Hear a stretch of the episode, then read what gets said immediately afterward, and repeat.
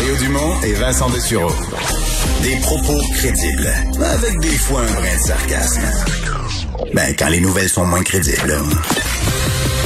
Mario Dumont et Vincent Dessureau. Cube Radio. Et c'est le moment de la chronique politique de Gilles Barry. Bonjour Gilles. Salut Mario. Alors comme plusieurs autres, euh, tu euh, réagis vivement à ce qu'on apprend par bon, ce sont des documents qu'il faut les qualifier d'historiques maintenant, qui dans le sens qu'ils appartiennent à l'histoire, euh, des documents qui ont plus d'une quarantaine d'années, un câble diplomatique envoyé euh, par un diplomate américain qui est au Canada et qui envoie au State Department à Washington et dans lequel on apprend que, que Pierre-Éliott Trudeau était prêt à faire disparaître des emplois du Québec pour faire mal paraître le PQ de René Lévesque. Ben, écoute, il faut se rappeler. C'est drôle, Mario, parce qu'hier soir, par hasard, je mangeais des hot dogs. Alors, ça m'a rappelé naturellement euh, à quel point Pierre Trudeau était porté par une ADN qui était très mesquine.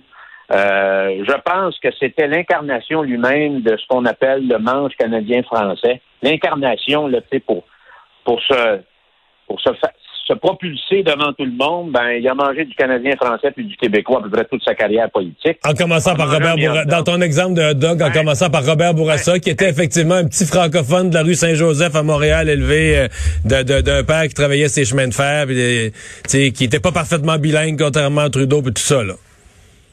Et qui, euh, a été le premier ministre le plus élu et réélu, Mario, dans l'histoire du Québec, le père de la baie James. Alors, Trudeau avait quelque chose de très mesquin en lui, de fourbe. C'est pas pour rien que Machiavel était son idole.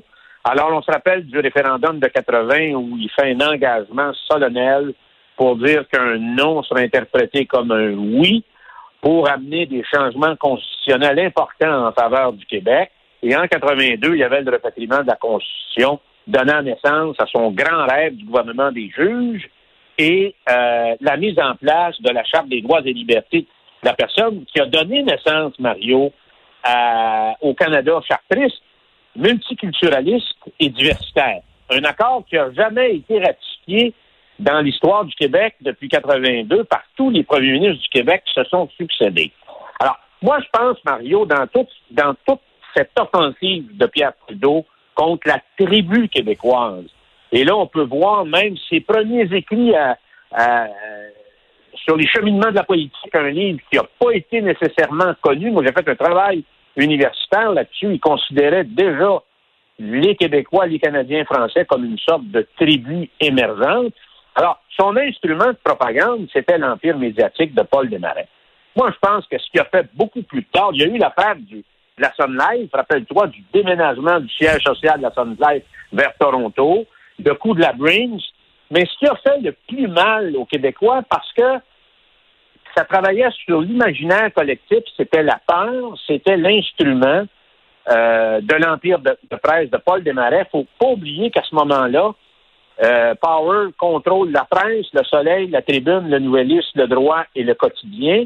Et en même temps, tous ces journaux ont une politique éditoriale. Donc, à 85 là, de presse francophone au Québec, parce que le Journal de Montréal n'a jamais eu d'éditorial.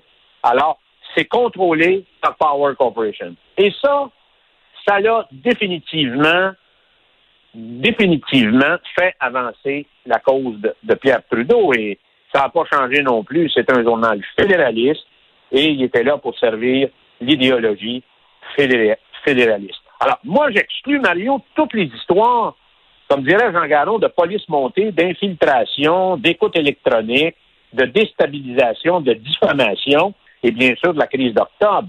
Alors, l'affaire du diplomate, parce que les diplomates, c'est des gens sérieux. Ils écrivent des choses sérieuses. Là, on vient aucun, on peut s'entendre sur une chose parce qu'il y, y, a des proches de Trudeau qui ont laissé entendre donc c'était peut-être du n'importe quoi, c'était peut-être pas vrai.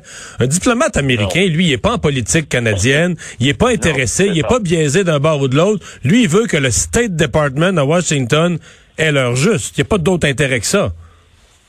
Exactement. Et Mario, euh, il n'y a pas eu grand monde non plus qui ont dénoncé ça. Mais ce qui ce qu'il faut comprendre, Mario, c'est que Trudeau, de par son, ses convictions, tous les moyens étaient bons pour déstabiliser le Québec.